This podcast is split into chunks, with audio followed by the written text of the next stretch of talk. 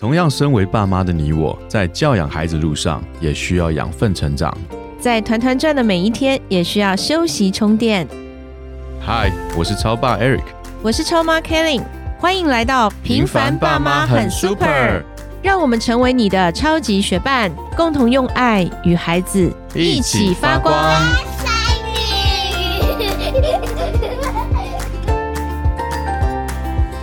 嗨，我是超爸 Eric。Hello，我是超妈 Kelly。今天同样，我们很开心邀请到智商心理师、学习辅导专家陈志恒志恒老师来到我们节目当中。志恒老师他是一个非常让我敬佩的作家，他写了好多本书。前面我还专门去不同的 podcast 听频道去听到志恒老师上其他 podcast channel 上面所做的一些节目。然后我甚至认识到好几本书，其实我到现在可能还没有去买，可是我一定会去买。有一本书，有一本书叫做《受伤的孩子和坏掉的大人》，那本书好像光这个书名就很想看。对，没错。你是受伤的孩子还是坏掉的大人？你看我像哪一个？都是，都像，都是。好，我们欢迎陈老师。Hello，大家好，我是志恒。志恒老师，我想要请问一下。我们刚开始会认为说学习是孩子自己的事情，嗯，我今天刚开始，对，把你生下来你自己学嘛，对不对？我们过往的过程，小时候也都是这样，就自己学嘛。后来发觉不是哎，现在做父母不像以前这么容易哦。你想要让他自己学，你也办不到，因为老师会打电话给你啊，也会写联络簿。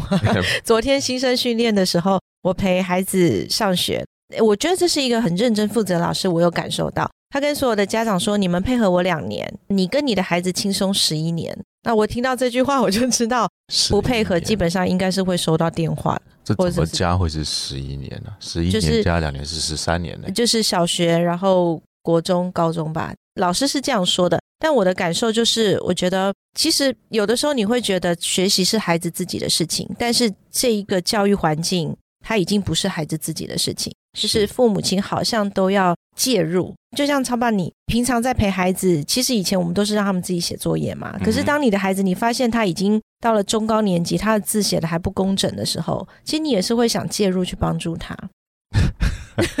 有没有发现？其实你还是会忍不住嘛，对不对？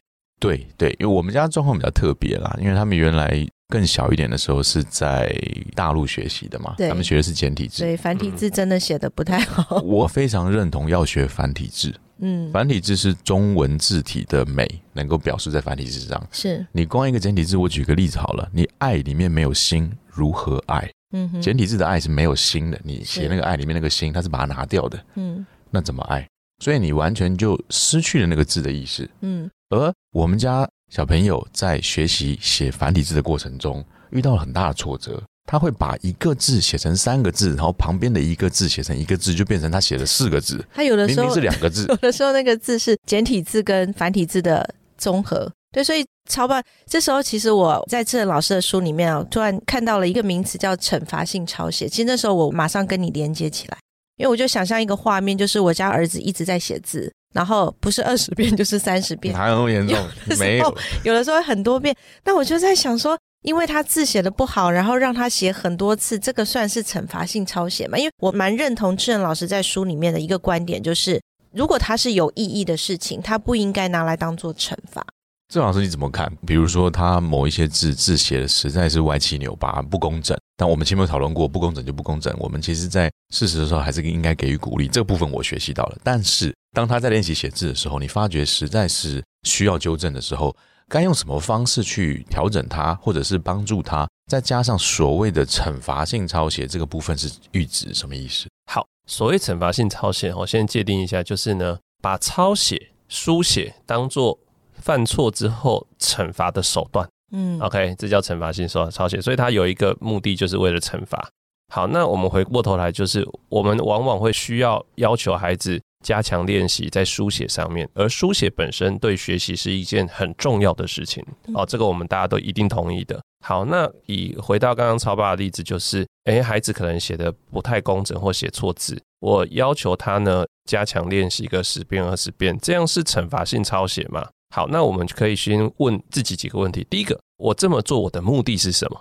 好，所以超爸，你这么做的目的是什么？希望他写好啊。对，希望他写好，对不对？对。好，那第二个问题就是，那我这么做是否达到我的效果了？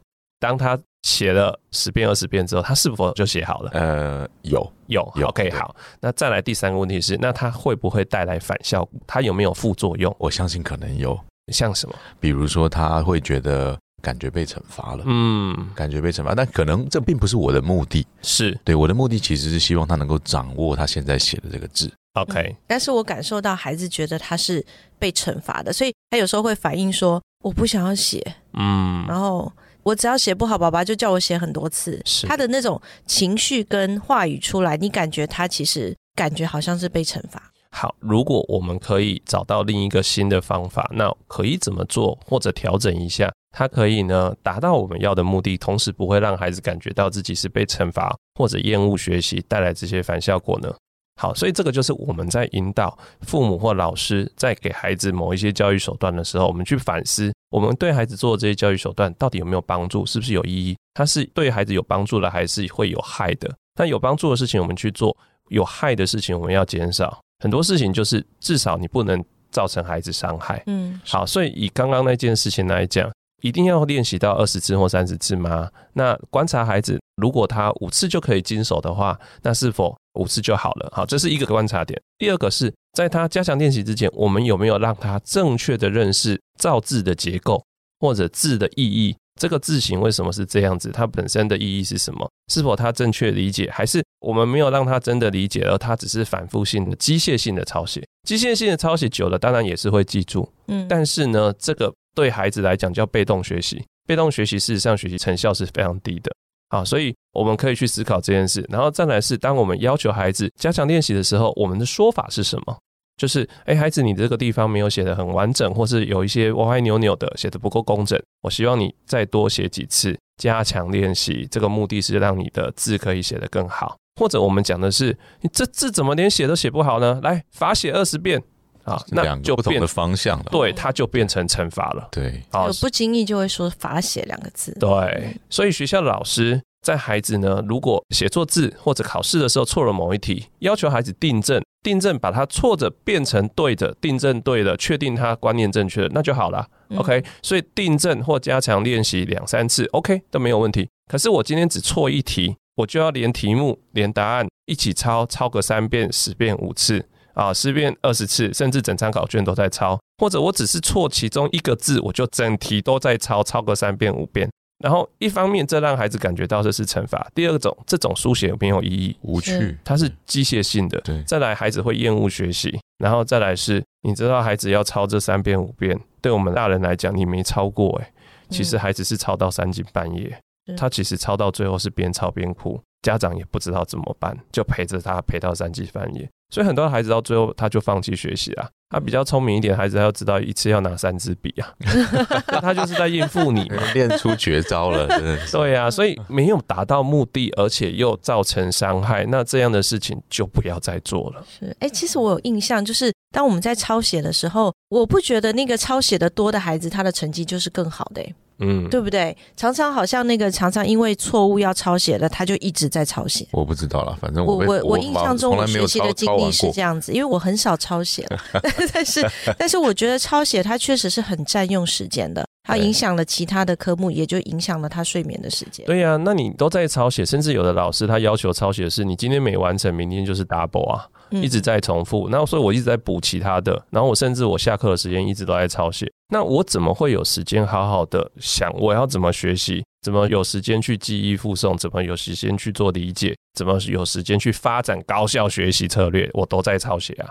进入一个负向的漩涡里。对，那反复抄写、机械性抄写就是一个最不好的、最低阶的学习策略啊。是是，但我们有时候父母其实是想要帮助孩子，是，然后有时候不经意的，好像用错了一些方法。嗯，除了惩罚性的抄写，郑老师还有没有什么样可以提醒我们家长，就是尽量避免，也就是比较常用的，但是其实它是一个错误，或者是会影响孩子学习兴趣啊、学习动机的一些错误的方式，可以提醒一下我们家长们。其实我觉得不管怎么样，我们父母在孩子他在情感哈学习动机的情感这个层面，其实占了很重要角色这。时候讨论到情感了，对嗯四个方向好，我们这里对来讨论情感。对，上一集有谈到情感嘛，嗯对不对对？那我觉得父母的出现，父母在和孩子互动、在学习这件事情的时候，你到底是让孩子连接到正向情感还是负向情感？常常父母在学习的部分是可能不在场的耶。嗯，常常对，那不在场就算了嘛，对不对？可是问题是在场的时候，负向比较多哦。还记得我们那时候在，因为爸爸英文比较好嘛，是。然后他教孩子，就是那时候我们家老大姐姐可能才一年级吧，就开始背英文单词，然后发音不标准，特特。呃，应该是不知道儿子还女儿忘记，然后爸爸就几次之后就特特特特特特什么特，然 后就开始不耐烦。我就说我来，可我来没几次也也就形成这样，所以这是一个很负面的一个感觉。他就会有负面感觉啊，那那个负面的感觉，他就会跟学习连接上了，所以他下次学这科或学这个主题，那个负向感觉就起来了，所以就会形成排斥。所以其实我就像我对我女儿哈，我都很注意这一点。像他们的幼儿园其实也会。教他们一些简单的那个英文单字啊，例如说那个老虎，它就 tiger，然后那个什么太阳叫 sun，哦什么之类的。对，那我女儿回来也会稍微 show off 一下哈，她就会说跟我讲一下英文，唠一下英文。但是她发音不标准嘛，对不对？然后我就会忍不住想要 再说一次给她，给予正式的教导，对，示范 正确的发音啊，对不对？然后我一示范正确的发音，她就会再念一次哈。例如说她讲 tiger 哈。然后我可能觉得不透标准，我就 Tiger，然后他就 Tiger，故意 对，那也不是故意哦，他是真的，他因为超泥呆嘛，就是就是对于这个语言没办法掌握那么紧手，这正常。好，那我可能又会忍不住就 Tiger，来跟爸爸一起念 Tiger，他就 Tiger，二 好 Tiger，好，然后就 Tiger，呃，我不要念了啦，爸爸，就 Tiger，他就生气了。对，好，那他一生气的时候，我就知道。其实你到这里就可以先停了，OK，不要再要求他，因为第一个他才幼儿园。啊，第二个不要这么快就去倒他胃口，嗯，啊，他愿意念就好了，所以我这个时候就说，哦，好，我知道你很想学好，那没关系，我们再慢慢练习就好了，嗯，因为我知道到了学校去还会有更有影响力的人会教他，不需要我跟他在这边破坏亲子关系。为什么我要这么做？因为我需要为接下来他到了国小之后，他有很多功课的时候，我要督促他功课的时候，为这件事情我要。准备好，嗯，我要储存好我们之间的关系存款，对，所以他下次看到我的时候，我在督促他公车的时候，他可能比较不会那么排斥。情感牵涉到关系，所以讲到情感的时候，其实就是父母亲在这个部分对于孩子学习上给予一些正面的支持。对，没有错，没有错。刚刚其实郑老师在分享的过程，我也有一些画面，我觉得就是跟孩子在一起，其实有很多的事情可以互动，可以做。有时候聊天，或者是你在洗碗的时候，孩子在旁边就跟你聊啊聊的。那个时候你不要急着赶他去写作业，是你回来作业写了没？赶快去洗澡，赶快写作业，今天晚上早点睡。这是我们在每个家庭里面常常。就至少是我常常的对话，但透过刚刚这个分享，有一个感受啊，就是我们跟孩子储存一个关系，一个一个正向的这个存款。其实当陪伴他学习的时候，你可能不小心会想要纠正他一下，想要帮助他一下的时候，他不至于马上觉得你又来了。哦，所以在学习上面，好像你只有在学习的时候你会关注我，对你只有在学习的时候会多跟我讲一点。其实我们在情感这个层面，可以透过平常的互动。对，就可以去累积的，对对，没有错。所以我一样不断的强调，就是说，哎，父母对孩子在不管课业或任何方面，我们就是减少指责、批评、碎念、啰嗦这些负面的话语，那更多的就是鼓励、肯定、正向聚焦，看到孩子那些有做到、做得到或者有进步的部分，赶快肯定孩子。父母真的要看这本书，因为其实当双薪家庭，就是说父母亲都在出工作的这种家庭的时候。回到家里面时间其实已经够短了，能够真正跟孩子接触的时间更短。在这么短的状况下，你又看到他成绩考不好，你想要先聚焦在你自己的情绪上面去调整自己，然后最后吐出来是正向的话，其实剩下的时间又更短了。你会发觉在这么短的时间，我只希望能够快速的做到某一些事情，快速的拿到答案。在我们正常工作环境中都是这样教导我们的，而出来一句就是你给我考好，对不对？都变成是一个负向的教导。所以我觉得父母亲一定要来看这本《陪伴孩子高效学习》这本书。看完之后，先从自己去调整，去想办法把自己思考的模式跟如何帮助孩子有个基础的建立。当然了，这只是我的建议而已。那我也要问志恒老师：当孩子处于学习倦怠，或者说基本上他已经进入一个状态，这个其实我我常常提问都是这个方面。其实因为我要替这些孩子说一些话哈，是对，他是这些孩子的代表。呃，对，没关系，我在节目中就当做这些孩子的代表。就是当他已经在这个状态下，他就拒绝跟父母亲沟通，他已经进入这个状态了。然后他又拒绝，他已经关门了，他跟父母亲已经不再愿意多说一些这一方面的事情了。这个时候，父母能够怎么样去在这个状态下去做得更好呢？先来讲一下什么叫学习倦怠哈，嗯，就是有些孩子啊，他平常其实是蛮认真的，功课其实也不差，可是呢，他可能到了蛮关键的时刻，例如说大考之前，他突然间郁症乏力，突然间找不到动力了。他也在意自己的成绩，他也很气自己，好像为什么读不下去？但这个时候他就是状态很不好，他就是读不下去。所以这个时候他的读书学习状态处在一个很倦怠或者弹性疲乏的状态之下。那如果孩子到了比较高年级，或者说到国中、高中的时候，他青春期阶段，他处在这个状态，他已经很烦躁、很阿杂了。这个时候父母想去多关心他，往往也常常会拒绝沟通啊。对父母就是啊，你不要烦呐啊，我就读不下去嘛，干嘛一直念好之类的。当你观察到孩子有学习倦怠的时候，父母一定第一件事情就是先安自己的心就对了，还是回到自己，还是回到这，因为你看到孩子这个状态，你一定会急，对，但是你越急，你越没办法跟孩子沟通，没有办法跟孩子互动，他都拒绝跟你沟通，对，所以你一定是先保持自己是自在的、安定的，然后呢，要相信你的孩子他是可以有机会调整回来的，要这个相信很重要，嗯，只是他需要时间。那你越逼他，你越急，孩子要调整回来的可能性就会越低。OK，好，所以这个时候就是给孩子空间，所以父母可以释放善意哈，就是在一些闲暇时刻告诉孩子说：“我发现你最近学习上面好像比较缺乏动力哈，然后好像蛮沮丧的，你也看不下去自己这个状况嘛，要不要跟爸爸妈妈聊一下？”嗯，啊，你要聊也可以，不聊也可以哦，好不好？啊，你觉得自己想面对。或者你想想到了想跟我谈，就再来找我，没关系。有他说不聊，你就先放下。对，就先放下。对，就就就没有关系哈，没有关系。好，那光是这个允许跟宽容，就能够让孩子感觉到比较安心，还有他的情绪被接住了。哦，对，好，因为很多时候孩子的学习倦怠，其实来自于高度自我要求。但是他又因为没有力了，然后自我要求又高，所以他失落感很严重，所以他内在有很多复杂的情绪，他是需要被看懂、被听懂，然后他需要时间慢慢的调整回来，所以这个时候都是逼不得了哈，就是急不得，然后给孩子有时间，然后呢问问孩子需要什么样的协助，有的时候我们父母没有办法直接给协助，那我们可以请孩子去。找学校老师谈一谈，找他的同学谈一谈，或学校辅导老师谈一谈，也都是可以的。那就在我的经验里面呢，学习倦怠的孩子，他就是需要一段时间去调整，也许是一两个月、两三个月，慢慢把状态调整回来，他是可以回到原来那个有动力的状态的。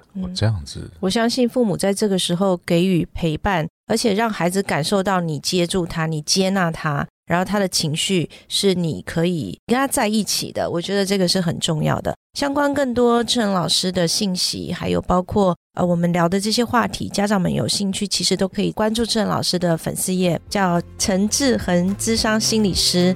今天的节目我们就到这边，拜拜，下次见，拜拜。